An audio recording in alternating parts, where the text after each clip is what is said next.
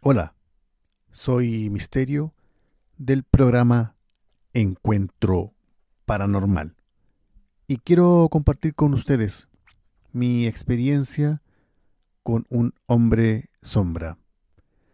Esto ocurrió cuando yo tenía aproximadamente entre 6 u 8 años. Me encontraba en el baño con mi madre, limpiando, ordenando, y a eso de las once y media, doce del día, mi madre escucha que golpean la reja y yo escucho que abren la chapa de la reja.